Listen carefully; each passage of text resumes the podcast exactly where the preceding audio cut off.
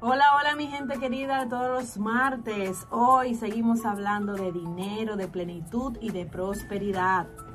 Anótense para que llamen, porque hoy el tema está uff. Aquí comienza Plenitud Financiera. Yo soy Nicole Valentina y conmigo podrás sanar tu relación con el dinero. Llamen, porque hoy el tema está uff, súper caliente y súper interesante. ¿Cómo llevar las finanzas en pareja? ¿Qué te parece ese tema? Así que si no tienes los números, ve buscándolos de cabina, que aquí te lo vamos a poner para que llames desde que te demos ese chance. Comunicarse con nosotros, 809-455-1903 y 809-552-1903. Aquí producción cambió los temas que íbamos a estar trabajando debido a que el último martes nos dimos cuenta del interés y necesidad que tienen las personas de información de cómo llevar las finanzas con otras personas. Y cuando hablamos de pareja, eso también abarca llevar sus finanzas con un socio o llevarlo con su familia o llevarlo con cualquier persona que viva contigo. Eso es un tema que causa mucho dolor. Nos dimos cuenta con las llamadas y con las interacciones en las redes sociales de que falta ese tipo de educación financiera. Cómo yo llevo mis finanzas, cómo yo pongo límites, de qué manera yo puedo organizar mis finanzas y mi dinero para que no sea un tema que me cree un conflicto y pueda romper con una sociedad, con un matrimonio o con tu pareja. En el día de hoy te venimos a traer dos pilares que te van a ayudar a tener bienestar en esas relaciones. Ya hemos hablado en programas anteriores que si no los has escuchado puedes buscarlo en las redes sociales, ahí están y tú puedes informarte en Nicole Valentina Radio en Instagram y en YouTube también. Allá puedes escuchar las informaciones que hemos dado sobre esto. Y hoy nos vamos a enfocar en estos dos pilares el cual quiero que anotes. El primero es la claridad. Si tú no tienes claro cuánto tú estás devengando, entrando en tu bolsillo de manera personal, se te va a hacer muy difícil aclararlo cuando tengas un aliado, un socio, una pareja. Entonces, lo primero que tú sepas, cuánto abarca tus finanzas. Y si ya las tienes mezcladas con tu socio o pareja, o con cualquier persona que viva contigo, pues tienes que hacer esa separación para tener claridad. Entonces hay que hacer un listado de todo lo que está ingresando e ir a reclasificar qué es personal, qué es de la pareja. Porque cada finanza debe tener su bolsillo. Si eres empresario o emprendedor, necesitas darte cuenta que pertenece a tu empresa o emprendimiento y que le pertenece a tus finanzas personales. Si aún no te has puesto un sueldo en tu emprendimiento, en tu empresa, es tiempo de que puedas elegir ponerte un valor que se adecue a los gastos y necesidades que tú requieras y que no estés sacando dinero sin ningún tipo de registro o control de lo que entra al negocio. De ese modo, tú vas a poder comenzar a tener esa separatividad y tener claridad en lo que es del negocio y lo que es tuyo. Entonces debes definir un monto para que con ese monto sea con el cual tú te manejes durante todo un mes. ¿Y qué sucede, Nicole, si mi tema es con la pareja? Bueno, pues si no han tenido esa conversación, es tiempo de que hagan una cita muy amorosa y digan, es tiempo de que le asignemos un presupuesto a las finanzas de esta casa o que vamos a manejar entre nosotros, cuánto vamos a aportar, cuánto aportas tú, cuánto aporto yo, o hacer lo inverso, cuántos son los gastos que genera nuestra casa, la comida, el alquiler, los servicios básicos como teléfono, como el alquiler de la casa, como cualquier mantenimiento, y de ahí cómo no lo dividiremos. ¿Qué sucede cuando mi pareja no trabaja y yo soy que aporto? Bueno, hay una solución. Cuando tenemos esa claridad, ya la persona que no está devengando un dinero porque no trabaja puede ofrecer sus servicios, algún aporte como poder tener responsabilidades dentro del hogar y de ese modo compensar que no está aportando dinero. Teniendo siempre en cuenta que esos aportes en servicios, si esa persona se va a dedicar a alguna cosa en la casa, son dinero, porque ahí entra un tema que vamos a tratar más adelante, que es que Hola, entramos en violencia. ¿Sí? Tenemos una llamadita. Hola, hola. Hola, yo tengo una pregunta. Sí, bienvenido. Eh, ¿cómo, ¿Cómo yo puedo saber si mi pareja no me conviene financieramente? ¿Cómo saber cuando tu pareja no te conviene financieramente? Es una pregunta muy intensa y muy profunda. Eh, pero antes de responderte, me gustaría saber qué conflictos te ha generado el dinero que tú tienes esa inquietud para tener más detalle. ¿Qué conflicto me ha dado? Sí. Eh, por el momento, conflicto en sí, sino eh, la organización de, lo- de los pagos. Ok. Tú quizás te sientes cargado o te estás recargando en la otra persona y quieres ver cómo buscar ese equilibrio. Me siento cargado y necesito ese equilibrio, exactamente. Bueno, pues te comento que lo primero es la comunicación, tener una conversación de cómo le gustaría a tu pareja y a ti organizarse a manera de finanzas. ¿Qué espera ella y qué esperas tú de los aportes? Tanto en dinero como en servicios dentro de la pareja. No sé si viven juntos o no. Porque una cosa es cuando están en casas eh, por separado y ya cuando eligen vivir juntos. Pero lo básico y lo más importante es que tengan una conversación o varias donde se determine qué es tener pareja primero. Tenía un caso ahora reciente que me consultaron de que están teniendo problemas de comunicación porque para una persona tener pareja es una cosa, lo define con un, rol diferente a lo que la otra está esperando. Entonces, ¿qué es ser pareja para ti? Y luego, dentro de las finanzas, ¿qué espera la otra persona y qué esperas tú? Y si hay alguna distorsión o diferencia, pues poderlo hablar. Si tú encuentras que en esa conversación la persona te dice, no, yo espero de ti que tú me mantengas, yo quiero que tú me pagues el salón, que me pagues también las uñas, que me pague la ropa, y tú vas a decir, ay, no, espérate, es que yo espero que mi pareja tenga su dependencia y que me aporte inclusive, porque si no voy a ir forzado. O puede ser que tú digas, sí, mi amor, yo te cubro todo, entiendo que tú me seas fiel y que tú estés conmigo y me des amor, no hay problema. Eso es muy cultural y va a depender de cómo tú estás programado y cómo tú te sientes cómodo. Y recuerden que lo que es bueno para una persona o, o pareja no tiene que serlo para otra porque somos muy diferentes y eso va a estar muy vinculado con los aprendizajes como ser humano que estamos llamados a tener. Cada persona tiene una configuración muy única y distinta y por eso que no se pueden dar recetas generalizadas, tienen que ser personalizadas ya que cada pareja o cada sociedad tiene una interacción. Debido a eso es que las empresas cuando se conforman tienen que hacer dos o tres páginas de estatutos o normas que son lo que van a regir esa convivencia, esa relación y de ese modo evitar conflictos o cuando surjan poder tener dónde ir a obtener claridad. Mira, aquí dijimos que tu rol es este, aquí escribimos que tus responsabilidades son estas, aquí en estos estatutos o, normas decimos que tú tienes este porcentaje de, de voto o de decisión o de elección y por eso es que hay que escribir. A nivel personal, yo te invito a que hagas tus propios estatutos, tus propias normas. Y llamen, por favor, si uno de los que están escuchando ha hecho esto para que nos dé ejemplo de cómo lo ha hecho, que nos pueda compartir cómo se ha organizado con su pareja, cómo le ha funcionado o si está en un conflicto o si está teniendo muchos problemas, muchos desafíos con este tema, pues que le podemos aportar. A los números que ahora le vamos a poner, pueden seguir haciendo sus llamadas para que puedan compartir sus casos personales. Para comunicarse con nosotros, 809-455-1903 y 809-552-1903.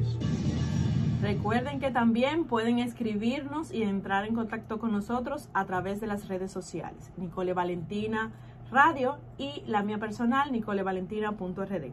Tenemos tanto en Instagram como en YouTube mucho contenido de valor donde pueden entrar en contacto y podemos ayudarles. Tenemos una llamadita. Hola, Hola adelante. Nicole, gracias por tremendo contenido. Yo tengo una pregunta. Sí.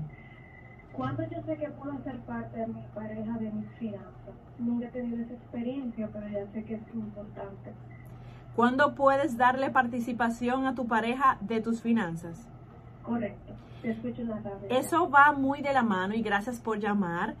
Va muy de la mano con el nivel de compromiso. Al inicio, eh, estamos conociendo a la persona y ya con eso hay un reto bastante grande para incluir que también se, se mezclen las finanzas. No es lo mismo tener un noviazgo en la adolescencia que ya de ser adultos. Entonces no sé cuál es tu edad, pero va a depender de la etapa en la cual tú estés viviendo. Entonces te doy la primera opción. Si eres adolescente, ahí tú te puedes dar el permiso de, de soñar, de tener tus cuentos de hadas, porque todavía tú dependes de tus padres. Y ahí se da una relación donde tú tienes que enfocarte en la inteligencia social que tú vas a desarrollar con esa persona. Pero ya cuando tú eres adulto, es inevitable sí o sí que tú seas también independiente financiera, que ya tú estás recibiendo un ingreso fijo o un ingreso con el cual tú puedas contar para poder tener los beneficios que da una relación de pareja, porque adquieres responsabilidades al igual que beneficios. Cuando tú ya sales con una pareja, tienes intimidad, eso va a requerir de cuidados médicos, eso va a requerir de ciertos gastos que solamente teniendo el dinero es que tú lo puedes cubrir. Entonces, mientras están conociendo, ustedes pueden mantener el tema de finanzas de manera superficial, pero ya si el compromiso va más lejos y necesitan corroborar sus afinidades y compatibilidad a futuro y ver si son afines y tienen las mismas elecciones, pues necesitan aclarar y eso se hace en el conocimiento de la pareja. Desde los primeros meses que ya tú sales con una persona, tú tienes que saber cómo gasta, cómo le gusta que eh, las cosas se den con el dinero, eh, cuáles son sus preferencias, cuál es el presupuesto que tienen para las vacaciones, el presupuesto para un fondo de retiro, cómo se ve en el futuro y cómo le gustaría que sus finanzas evolucionen, porque hoy puede tener una situación y mañana otra. Entonces, con la comunicación, pues es que básicamente se van a diluir las posibilidades de que no hayan retos difíciles, aunque siempre van a estar. ¿Y en qué momento tú te das cuenta de que ya debes de introducir? Cuando tú ya comienzas a elevar tu nivel de compromiso. Obligatoriamente tienen que comenzar a hablar de dinero. Sí, bienvenido. Adelante, tenemos una llamada. Sí, hola, hola. ¿Qué me recomienda de que mi esposo y una cuenta en el banco, compartimos, por ejemplo, la finanza, que se manejen la cuenta de ella para manejar yo, o la manejamos los? Eh, ¿Me explico? ¿Ustedes viven juntos? Sí. Bueno, el hecho de que vivan juntos ya amerita de que ustedes tengan una cuenta para manejar esa empresa que es ese hogar donde ustedes viven. No hay empresa más importante que el hogar. Entonces el hogar necesita unos fondos. Y en esos fondos que los dos tengan voz y voto. Obviamente, quizás si lo negocian puede ser que tú digas, no, yo quiero mi amor que seas tú porque yo confío plenamente en tu administración financiera y en tu conocimiento con los números. Gracias por la llamadita. Espero que siga escuchando al aire. Entonces, sí, obviamente necesitamos separar y que tu dinero personal esté en una cuenta y que el de la eh, empresa hogar esté en otro y que eso sea consensuado. ¿Y quién es que la va a dirigir? Yo recomiendo que tengan firmas donde lo, ambos eh, tengan la participación de ir al banco y tomar decisiones. Pero si tú tienes total confianza eh, en la pareja o ella en ti, pueden elegir un administrador que sea que entre y saque el dinero, firme cheques o haga retiros. Pero mientras mayor claridad, más amistad. En la experiencia, yo prefiero de que los mails sean, eh, es decir, que las notificaciones o mails o lo, el, cualquier sistema que ustedes utilicen para la comunicación con el banco sea mutuo y que los dos estén en participación. Pero si a uno de los dos le genera estrés y delega eso en el otro, pues que asuma las consecuencias y confíe en que la otra persona entonces ya puede hacerlo de manera en bienestar para la pareja. Aquí tengo otra llamadita que vino por las redes sociales y dice, ¿cómo se debe manejar la pareja si la mujer gana más que el hombre? Facilísimo, facilísimo cuando se tiene la información, porque no hay problema sino falta de información siempre y de conciencia. ¿Cómo se hace eso? A mí me costó ir a varios seminarios y tomar varios talleres para darme cuenta que esos desniveles económicos pueden solucionarse tomando una conversación y ver cuál es el presupuesto de cada cual y buscar un número con el cual se sientan cómodos y que ambos digan, bueno, yo me quiero manejar con que el presupuesto para los gastos de nuestra relación, llámese nuestra casa, nuestra comida, nuestro transporte, nuestras vacaciones, sean del monto tal. Entonces, cuando tienen ese número ya definido y determinado, pues cuánto aporta cada uno. De esa manera van a poder elegir de manera consciente y madura cuál es el número en el cual se sienten cómodos. Si la persona que gana más se siente incómodo con el número que le da a la pareja que gana menos, pues el tema es que hay que reajustar el presupuesto y que la persona que gane más diga, bueno, yo puedo sacrificar vacaciones, en vez de tres vacaciones, nos vamos a dar dos en el año. Y de ese modo, y de ese modo no voy a forzar la finanza en pareja, la finanza entre nosotros. Y si yo quiero darme unas vacaciones, pues ya yo sé que generosamente, y ese es el segundo pilar en el cual hoy les vengo a compartir, pues lo debo de hacer yo, porque obviamente soy yo que tengo el recurso mayor. Pero debemos de tener muy claro y muy determinado con cuál número nos vamos a sentir bien en la calidad de, de, vida que queremos para nosotros como pareja y que ahí el hombre o la parte dominante de la pareja pueda aportar mínimo 50% y de manera ya más específica y que se le puedo sugerir sistémica, si se puede decir, subirle por lo menos un punto para que el que es líder o el hombre de la relación, porque, ¿por qué digo esto? Porque ya en estos tiempos sabemos que existen parejas que, que lo componen mujer con mujer, hombre con hombre. Entonces, el líder o la parte masculina de la relación que sienta que aporta un punto más. Es decir, que si los gastos son 50 mil, eh, se supone que 50 y 50 sería 25 mil y 25 mil. Pero lo ideal terapéuticamente para que el líder se sienta con su autoridad y que la parte femenina se sienta acogida y que le están dando recursos es que sea entonces 26 y el resto en eh, la otra pareja. Y de esa manera hay equilibrio. Hola, bienvenido, bienvenida. Hola, buen día. Sí, buen día. Tengo una pregunta. Sí, adelante. ¿Cómo puedo cerrar acuerdos y compromisos económicos con mi expareja? Wow, esa es una pregunta bastante amplia, pero lo primero es, y muchas gracias por tu pregunta, pues tener una conversación. Entonces, no sé si, si actualmente en tu caso están juntos, están separados, cómo es el asunto. Y porque se da mucho que ya dicen que cuando tú no estás con tu pareja, es que realmente la vas a conocer. Tú no conoces a tu marido hasta que te divorcias. Tú no conoces a tu, a tu mujer hasta que están separados, porque ahí salen todos los egos, las sombras. Entonces, en ese sentido, si ya tú tienes que ver cómo tú dividir las finanzas o hacer un acuerdo material de los recursos que han tenido, pues un, una opción muy importante es que tú busques un mediador o alguien experto que sea neutral y que pueda servir como de referee y así bajar la tensión y el estrés y que pueda fluir la conversación y los acuerdos. Entonces hay que tener mucha paciencia para hacer estos acuerdos y no pretender que se hagan de una sentada. A veces toma varias. Y ahí te puedo compartir que en mi caso, este ha sido un tema muy profundo en mi vida. Yo tuve que tomar muchos seminarios y de hecho parte de mi inspiración para seguirme especializando como eh, terapeuta y, y coach de plenitud fue ese, de que mi relación de pareja me causó mucho dolor porque yo al inicio me dejaba violentar por falta de información y mi pareja era que controlaba todo el dinero y yo se lo permitía. En ese sentido, yo al inicio pensaba que era natural, que era normal esa dinámica porque eso lo arrastraba de mi infancia, de cómo vi que se manejaban mis padres y las personas a mi alrededor. Cuando voy a una pareja, pues no me doy cuenta de que yo no tener el control del dinero y que se me invaliden mis decisiones era un tipo de violencia que podía seguir incrementar, incrementándose al punto tal de que vinieran violencias mayores como por ejemplo distracción de activo, de que se compraran objetos ya importantes dentro de la economía de la pareja y que no se me informaran o que no me tomaran en cuenta para decisiones como la empleomanía o para las empresas que teníamos en conjunto.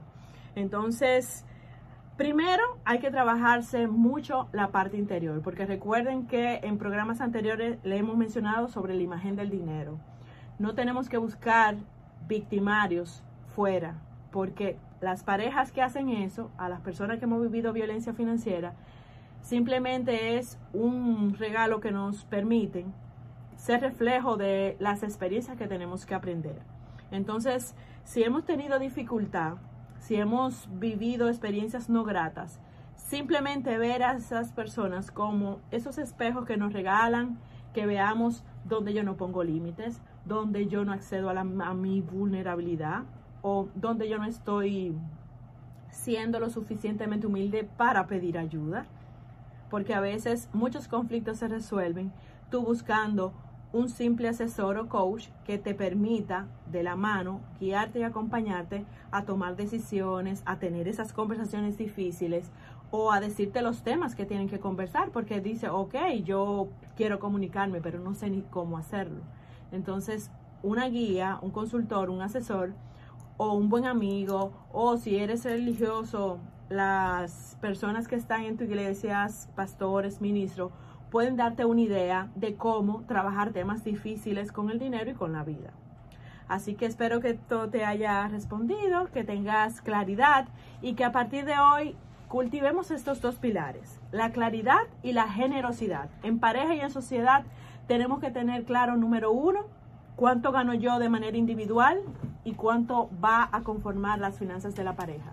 Y segundo, cuando eso esté muy claro y definido, yo acceder a la generosidad y que no me moleste ni que yo lo vaya a sacar en cara si yo decido quedarme en esa sociedad o en esa relación, yo ser generoso, yo ser generosa, yo poder regalar unas vacaciones extras o ropa o cualquier bien. Porque si decido quedarme en una relación es para crecer juntos y tomar las responsabilidades tanto de lo bueno como de lo malo. Muchas gracias por toda su atención. Recuerden que vamos a seguir en contacto y el próximo martes tenemos muchos temas de interés. Ahora vienen las navidades y vamos a hablar de qué pasa con el dinero en las navidades, qué opciones podemos tener en cuenta para asegurar que nuestras finanzas no se desfalquen con estos regalos y estas actividades extras. Los amo y me encanta estar en contacto con ustedes. Soy Nicole Valentina y nos vemos muy pronto. Bye bye. Dinero.